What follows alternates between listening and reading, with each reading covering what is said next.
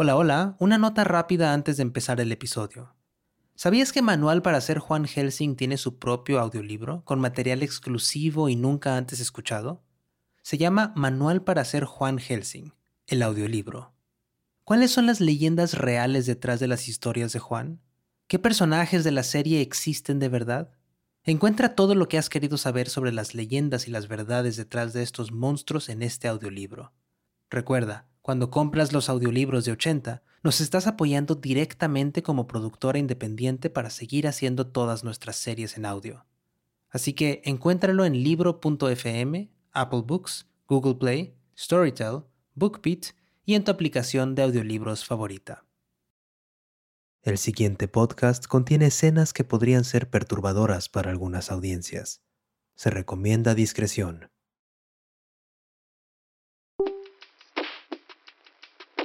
Ya sé que se lo tuve que haber dicho desde el principio. A Juan. Le tuve que haber dicho que qué me interesaba a mí hacer su trabajo. Que a mí qué con eso. Si yo quería solo poder ganar un poco más. ¿Qué tiene eso de malo? Para eso subía cosas nuevas al canal. Si no, ¿para qué?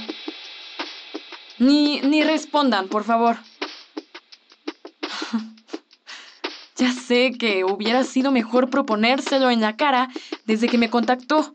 Y si las rechazaba, bueno, me quedaba con la mano, con el raptor. ¿Juan o el raptor? ¿Esa había sido la pregunta todo este tiempo? No, no, no, para nada. La pregunta era otra, monstruitos. Siempre había sido otra.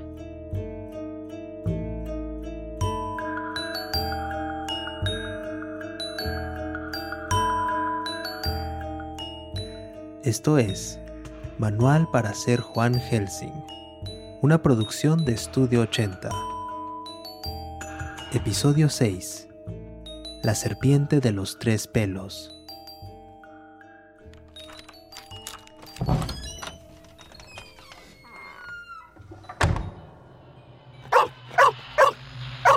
Hola, chico. Juan. ¿Dejaste prendida la radio? A algunas personas les ayuda el ruido blanco para la siesta. ¿A usted no? No, no tomo siestas. ¿Se le nota? ¿Por las ojeras? ¿Hiciste otra receta? Voy a asumir que ya sabe hacer su propia medicina. Así que no se siente insultada si le sigo sirviendo la que le preparo, por favor. No pasa nada. Digo, hoy no... Hoy no traje mi botella. Espero que entienda que mientras esté acá, yo soy responsable de usted y debo asegurarme de que esté bien. Esto le ayudará con las ojeras. También puedo llamarlas las pesadillas en las que el raptor le devuelve toda su basura. Juan, lo que sugerí el otro día sobre... Sobre poder mirar al raptor a los ojos otra vez como si quisiera descartar todo el trabajo que estamos haciendo aquí cada vez que viene. ¿Eso? Eso. Sabes que lo dije porque ahora sé mucho. Mucho más que antes. Y no poder compartirlo como podía hacerlo antes es... Quiero... Quiero proponerte algo. Algo con lo que hago, con, con mi trabajo. Yo... Por favor, Simona. Es posible que el efecto de la bebida no dure tanto como quisiera. Tenemos los minutos contados. Tengo que darle la lección de hoy. Antes de que el raptor vuelva e intente hacer algo conmigo. Ay.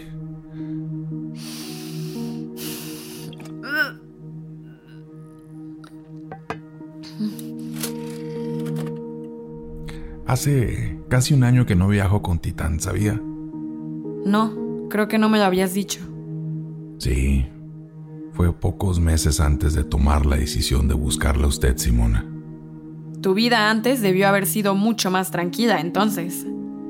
Recibí una grabación desde. desde Nicaragua. Mm. Me lo envió una mujer que no me decía su nombre. Me preguntaba si ya había visto las noticias. En la ciudad de León, allá en Nicaragua, acababa de haber un terremoto, el más grande en la historia del país. Me decía que me necesitaban de inmediato. Hasta me enviaron los córdobas para hacer el pasaje. El dinero, quiero decir. Fue lo más sospechoso y emocionante que me enviaron en mucho, mucho tiempo. Esta carta estaba firmada con un sello de una A mayúscula invertida. ¿La ha visto? Déjame ver. Sí, alguna vez me la mandaron seguidores del canal. Era una cosa de sectas.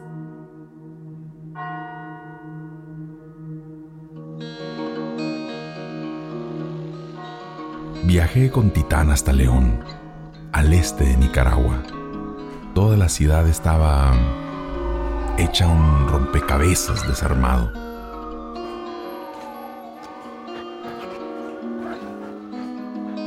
Fui a la plaza de Sutiaba, al oeste de la ciudad.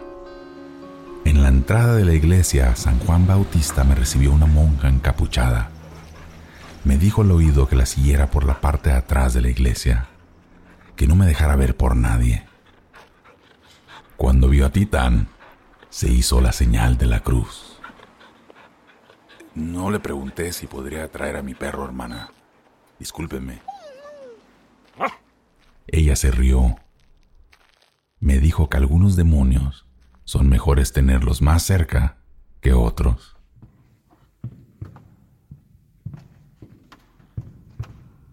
Bajamos al sótano de la iglesia. Entramos a una sala con una mesa rectangular tan enorme como para un banquete de reyes. Había muchas hermanas sentadas alrededor. ¿Hermanas? ¿Monjas? Sí, y sobre la mesa algo que parecía cuero. Un cuero enorme, casi transparente, doblado tantas y tantas veces sobre sí mismo, parecía como para cubrir una ciudad entera. Calma, titán.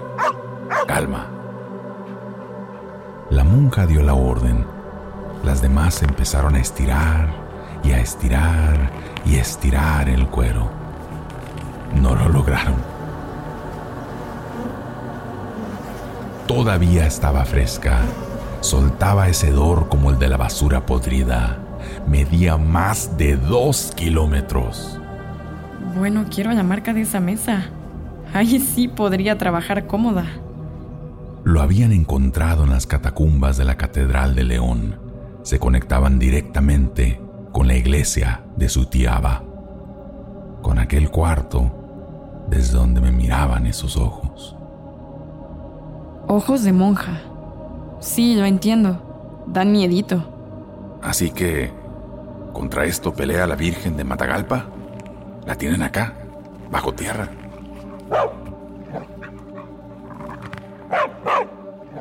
¿De ahí es la A invertida entonces? ¿De la orden? Sí.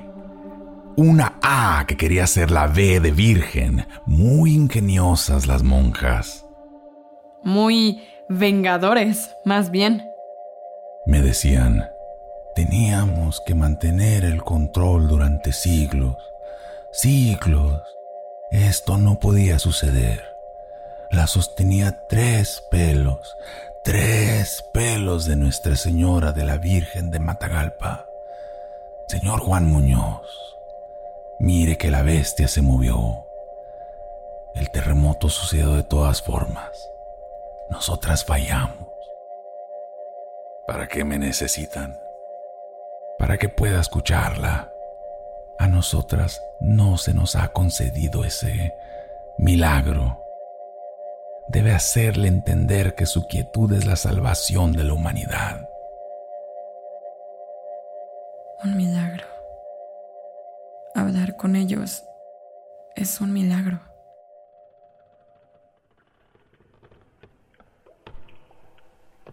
Bajamos las catacumbas. Casi todo estaba derrumbado, en pedazos, después del terremoto. Pero las monjas conocían su camino. ¿Qué buscas, chico? Sigo oliendo a carne muerta, hermanas. ¿Qué está pasando? Estamos adentrándonos en la bestia, señor Juan. Todo el recubrimiento de las catacumbas eran de ese cuero endurecido, Simona. Era la piel de la bestia. Entonces estaban en sus entrañas. ¿Se puede entrar a un monstruo? Si se puede decir que estaba dentro de un dios, entonces sí. Sí, Simona. Estábamos dentro.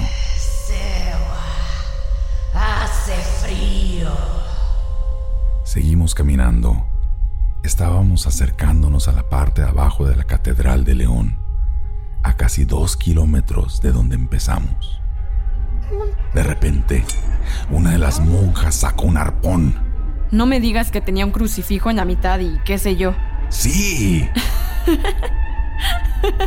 Lo desenvainó y empezó a darle y a darle a las paredes y de ella empezó a botar sangre, sangre como petróleo. ¿Por qué hacen eso? ¡Dejen de herirla! Es la única manera de despertarla, Juan Muñoz. Así la despertamos hace siglos.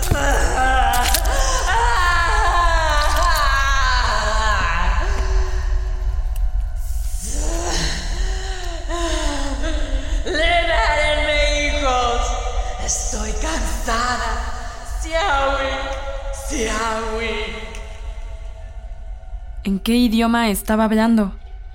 Las monjas decían que era una lengua uto-azteca de los pueblos que estuvieron en Nicaragua antes que ellas.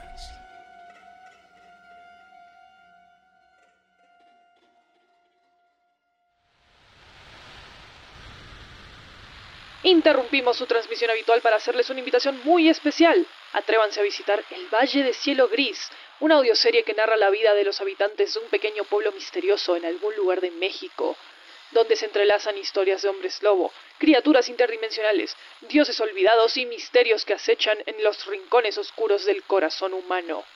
Descubrirán una historia llena de amor, venganza, prejuicios y un toque de humor oscuro que los va a hacer cuestionar su importancia en un universo vasto, frío e indiferente. Busquen Valle de Cielo Gris en las principales plataformas de podcast. Ahora, de vuelta a los éxitos terroríficos del momento.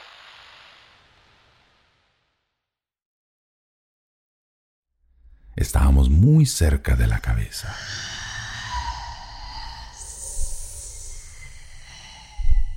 Cuando llegamos, la monja me dijo que evitara mirar a la bestia a los ojos.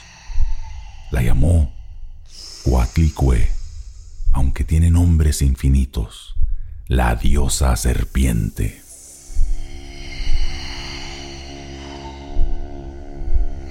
Quienes caminan dentro de mí son hijos míos. Quien camine dentro de mí me hará madre.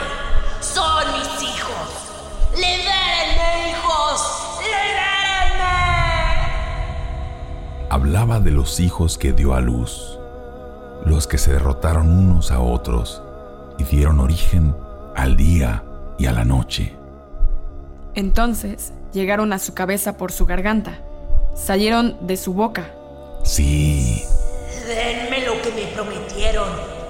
Huyalterretu, mis hijos les dieron todo. Y ustedes no me dieron nada. Cuatlicue, escúchame por favor. Vine a escucharte. Intentaba hablarle, pero de inmediato las monjas se treparon a ella, como, como si fuera un coloso. Trataban de amarrarla nuevamente con tres cuerdas anchas, tan anchas como troncos de árboles, pelos divinos que les había concedido su virgen. Dejen de amarrarla. Ustedes me dijeron que necesitaban hablar con ella. Lo haré. Por favor. Hice un trato con las monjas y les pedí que me dejaran hablar. y que si querían podían atar de nuevo a Coatlicue cuando les diera la señal. ¿Cómo... cómo se liberó? ¿Qué pasa cuando dejan a una madre sola debajo de la tierra, sola, sola, sola, sin sus hijos, sin su tierra y sin su madre? Siawik, estoy cansada.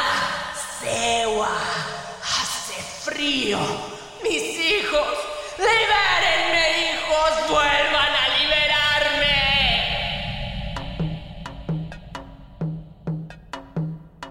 Las monjas insistieron en que la liberó la falta de fe. Me pidieron que le explicara a la serpiente por qué tenían que hacer lo que le hacían. ¿Por qué debían dejarla quieta de nuevo? Su movimiento le había hecho daño a cientos de humanos. Ellas no podían hablar con ella, pero sentían compasión y piedad y tenían que cumplir con su deber. ¿Por qué? ¿Por qué te llamaron a ti? ¿Ellas no se pueden comunicar con la serpiente? Son una orden religiosa legendaria. Porque yo, yo ya había visto al raptor. Ya podía hablar con los monstruos. ¿Por qué te tienen acá, Huatlicue? ¿Por qué? ¿Qué pasa cuando despojan a una diosa de su ciudad? De una Hueyaltepetl, del lugar del que viene, del lugar que la hizo nacer y al que ella dio a luz. Me prometieron una nueva Coatepec, la ciudad de la que vengo. Hueyaltepetl, Coatepec. Me engañaron y me encerraron aquí, aquí, justo donde la iban a construir. No podemos darte eso. No, no podemos. Construir una ciudad de ese tamaño, no podemos, Coatlicue. Entonces, de ustedes en la que quepa. Pero podríamos darle otro, el reino subterráneo. ¡Suéltenme! Este es el lugar en el que ustedes me quieren, no el lugar al que pertenezco. Nadie puede caminar sobre mí. ¡Soy una diosa! Te, te prometo que te conseguiré un lugar, Coatlicue. Los duendes Mukis pueden hacerlo. Ellos son duendes mineros, cavan y cavan los túneles más extensos de la tierra. Y ahí vas a poder encontrar un lugar. ¿Qué te parece? ¿Qué te diferencia a ti de estas mujeres que me lo prometieron todo? Ellas no entienden tu lengua. Yo sí. Tú eres como el árbol de las garras. No, sé a qué te refieres. El árbol que vino a visitarme. El árbol que soltó la cuerda que tenía amarrada a mi cabeza. Tenía ramas en las manos. Crujía cuando se movía. Hablaba mi idioma así como tú hablas el mío. ¿De, de dónde vino esa persona, Coatlicue? No podía ser él. Era él. Siempre era el raptor.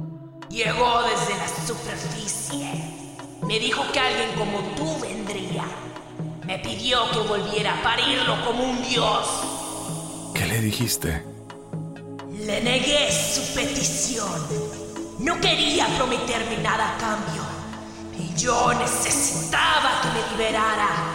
Su promesa la cumplió a medias. ¡Sigo aquí! ¡Sigo aquí!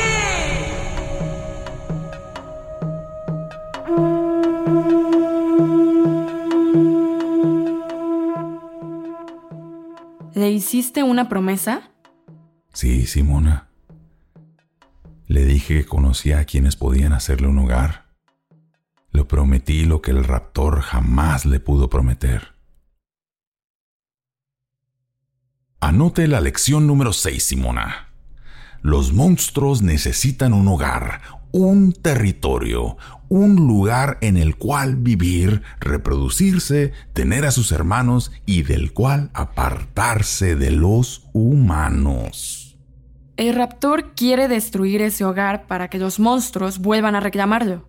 ¿Cómo sacó esa conclusión, Simona?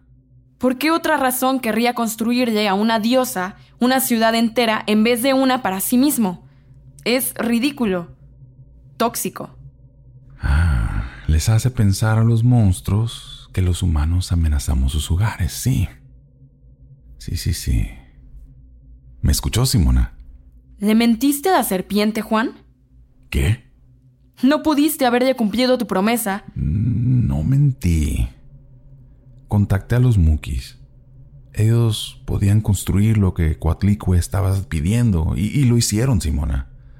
En la fuga, en las minas de Tierra Roja.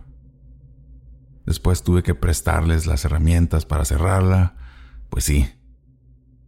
Y Coatlicue vive ahí. No es una ciudad, pero, pero es algo, ¿no? Ya sé que no es fácil que todos los monstruos estén satisfechos, Titán. Ya sé. Estás en deuda con un dios, Juan. No son monstruos cualquiera. Eso lo cambia todo. ¿Qué es lo que cambia exactamente? Bueno, tienes acceso a monstruos de todos los días. Y, y a monstruos que han movido civilizaciones enteras, Juan. Mm, ah. Y tienes mucho en tus manos, tanto conocimiento que podrías cambiar la vida de poblaciones enteras con lo que sabes, Juan. ay, ay, ay. Intenté hacerlo cuando trabajaba en el Instituto de Pensamiento Mágico, Simona y me trataron como un payaso. Ya me han ofrecido que escriba libros, pero eso... Pero eso solo se vive en el poder, Simona. Y ya sabe lo que pienso sobre eso. Pero Juan, todo lo que cuenta puede mover masas, puede... No tiene que decirme para qué... para qué se usa lo que cuento, Simona. ¿Qué? Es obvio que le sirven mis historias. Puedo ser de otra generación, pero no soy un tonto. y no me interesa ser parte de su contenido o en cualquier otra cosa. Creí que te importaba que yo estuviera bien. Esta es la forma como puedo estar bien. Siempre y cuando usted cumpla su promesa. No tengo ningún problema, Simona. Claro que no. ¿Cuál promesa? bueno, la de ayudarme a hacer mi trabajo cuando yo no pueda continuar. ¿O no?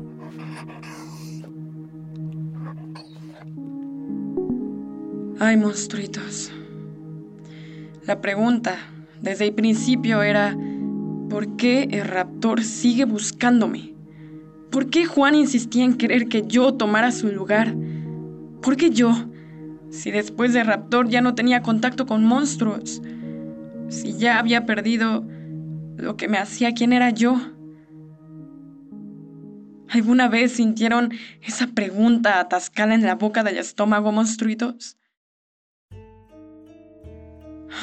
Yo sí. Yo sí.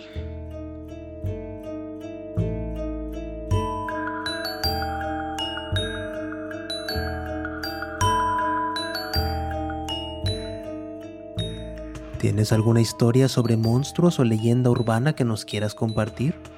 Envíanosla al correo elotrovanhelsing.80studio.com con tu nombre y tu cuenta de redes sociales para compartirla desde las redes sociales de Estudio 80. Manual para ser Juan Helsing es un show original de Estudio 80, creado por Maru Lombardo y Jeremías Juárez. Producción ejecutiva, Lori Martínez escrito por Maru Lombardo y Jeremías Juárez. Diseño sonoro y música original, Luis López y Jeremías Juárez. Coordinación de producción, Catalina Hoyos Vélez. Comunicaciones, Sofía Rodríguez. Arte, William Guevara. Juan Muñoz es Adrián Zambrano, creador del podcast Valle de Cielo Gris. Simón Ojeda es Berenice Zavala. La serpiente Cuatlicue fue interpretada por Cassandra Rodríguez. Conoce más información sobre este show y sobre los monstruos de las historias en 80studio.com diagonal Juan-Helsing. Gracias por escuchar.